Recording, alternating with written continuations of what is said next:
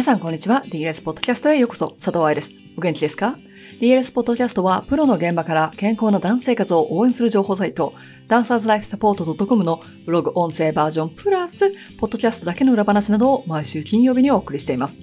5月、暖かいを通り越して暑い日も出てきていますよね。紫外線対策も大切な時期がやってまいりました。オゾン層がなく皮膚がんの率が非常に高いオーストラリアでは、日焼け止めは薬品、医薬品扱いになります。なので、オーストラリアに来ることがあったら、日焼け止めをお土産にどうぞ。ただし、日本でつける量では少ないと怒られますけどね。さて、今月のポッドキャストは日焼け止めについてではなく、ダンサーとエクササイズとの関係を見ていきましょう。体を動かしたくなる季節ですものね。ということで、1回目の今日は、ダンサーがジムに通うべきかということについてお話ししましょう。では、本文です。この前インスタライブで、バレエ学校のだと思われる学生が絞りたい時にジムに行くのはいいことですか？という質問をいただいてライブで答えたんだけれども、いい質問だと思ったのでエクストラ情報をつけてブログにしました。ライブでは絞るとは何か、そしてダンサーに必要なのかということをお話ししたんですが、今日のブログでは話をジムにフォーカスしたいから飛ばします。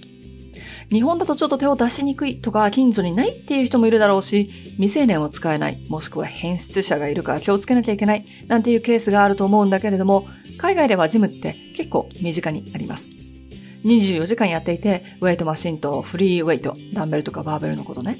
バイク、トレッドミル、クロストレーナーが置いてある程度の場所から、会員になると、ジムだけではなく、プール、サウナ、ハイドロセラピーができる場所やグループエクササイズクラスも無制限で受けられるところまで。私の家の近所のジムは早朝は近所の学校のスイミングチームだと思われるものがトレーニングをしていて、お昼くらいからはシニアがアクアエクササイズ、水の中で動くっていうのをやっていて、ちびっ子たちの水泳教室がその反対で行われているとか、学生割引があって、モテたい子たち が団体で来て、なんか妙なテクニックでウェイトをしている時もあります。シティのホテルやアパートメントだと、住民が無料で使えるジムとかプールが勝手についてくることもあります。そしてそういう人と友達になると無料で使えます。ジムイコールトレーニングができる施設なので、サイズや置いてある器具に決まりはありません。ジムイコールパーソナルトレーナーがついてくるわけでもありません。バレエ団のビルの中にジムが入っている場合もありますが、大きな学校やカンパニーでないと、バレエ団の近くのジムと連携を組んでて、ダンサーは少しディスカウントが受けられるなんていうのもあるらしいです。最近のプロダンサーだったらジムでウェイトを上げてるのは結構当たり前になってきてますので、どこかでちゃんと習う機会があるんでしょうね。とは言っても、最初に考えなければいけないのはレッスン料です。バレエ上達を願っていたら、バレエレッスンをしなければいけません。いろいろな記事ですでに書いてありますが、大切なのでもう一度。振り付けを覚える速さ、アンシェルマンになれること、バレエレッスン特有の先生の注意、音楽と一緒に決められた振り付けを周りの人にぶつからないようにこなすことは、レッスンでないとできません。サプリメントとしてエクササイズをやるのは大丈夫。自主練として弱い部分の強化をしたいから、怪我してレッスンが100%でできないから、新しい振り付けに負けない体力と筋力を作りたいから、などの理由でレッスンやリハの補充として使うんだったら問題ありません。週に一度レッスンを受けている大人バレエトレーニーさんだったら、同じお金と時間でレッスン数を増やした方がバレエの上達は早く見られます。もしすでに週に3回から5回受けているとか、プロダンサーを夢見ている14、15歳であれば、1時間しっかりと基礎を行うポワントクラスやバレエ学校の教科でもあるコンテに強くなるためにワークショップやオープンクラスを探した方がいいかも。ウェイトトレーニングとダンサーという記事にもどんな人がウェイトトレーニングをするべきかということを書いてあるのでそちらも参考にしてください。ただ、ジムの素晴らしいところは運動するスペースがあるだけではなく高い器具が使えるところ。プールやバイク、クロストレーナーなどは足にかかる負担を減らしたままで心肺機能系エクササイズができるので、怪我から復帰し、レッスン1時間半を何度もこなす体力を戻すとか、リハーサルがない時に体力を維持したい。バレエから離れてクラシックじゃない音楽を聴きながら運動するストレス発散をしたいなんかでは素晴らしいです。ウェイトだけではなく TRX とかプルマシンとかいつもと違った感じで筋肉が鍛えられるけどハイリスクハイリターンなのでそこはしっかりと理解をしてから器具を使ってください。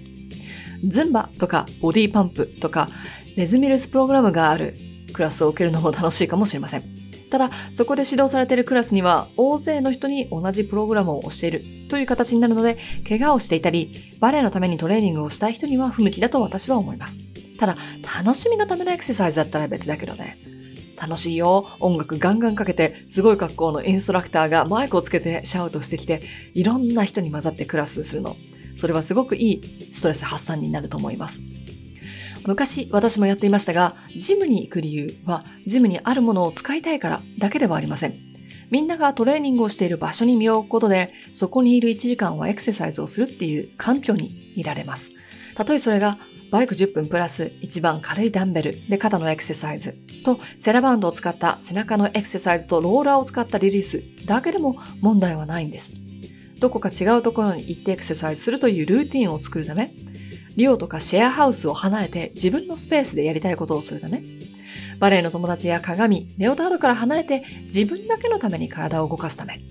確かにお家やスタジオでもフロアエクササイズはできるけれど、バレエ学校の生活は家と学校の行き来しかなくて人生つまらなくなるから他の場所に身を置くっていうのは気持ちの面でも良いかもしれません。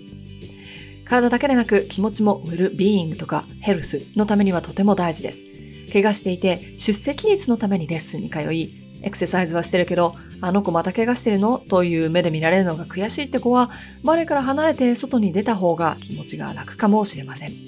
クラスのお友達があんまり真面目じゃないとか、ホーム成績だとチビがうるさいとか、ちょっとした自分の時間とスペースをお金で買うっていうのはありだと思います。現地の様々な人と混ざるため、いいカルチャーラーニングになると思うし、入会の書類から周りの人たちの会話を聞いてるだけでも英語になれる練習になるかもしれません。ジムだろうが、ジム以外だろうが、パーソナルトレーナーやインストラクターにつくのであれば、バレエを熟知している人にしてくださいね。プロダンサーもしくは自分の体をしっかりと理解している人であれば、最新のエビデンスを理解し、動作分析のできるトレーナーやインストラクターとタッグを組んでも全く問題はないと思います。でも、バレエの体だけでなく、正しいバレエのステップの形、もうちょっと曖昧なのであれば、その部分を説明しながらトレーニングをしてもらう必要が出てきます。バレエを知っているトレーナーについてエクササイズをしてきましたという留学生と2人ほどバレエ学校で会ったことがあります。あ、日本人ね。1人は間違った腹筋の方法を学んできたので、レッスンで使えないだけでなく腰椎があったし、もう1人は綱渡りなどスポーツ選手がクロストレーニングでやってるようなエクササイズをしてきたのですが、股関節の緩さをコントロールするなど、ダンサーにとって必要な部分が抜けてたので、やっぱり踊りの上達にはつながっていませんでした。健康のためのエクササイズがゴールだったら問題ないですが、バレエ上達、レッスンに復帰するリハビリがゴールだったら、投資の場所は考えてくださいね。いかがでしたか？今でこそオンラインエクササイズクラスが普通になりましたが、私が留学中怪我をしてレッスンができなかった時は、そんなオプションありませんでした。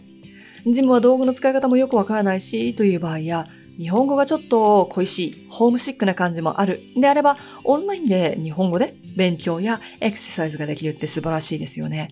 ボリコンサークルでもロックダウン中の上海や夜参加のヨーロッパの人など日本ではない人たちも混ざったクラスに日本ではない私がエクササイズを指導するということができるんですから本当に便利な世の中になったなと感じます。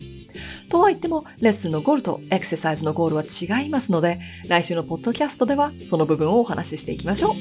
ハッピーダンシング佐藤愛でした。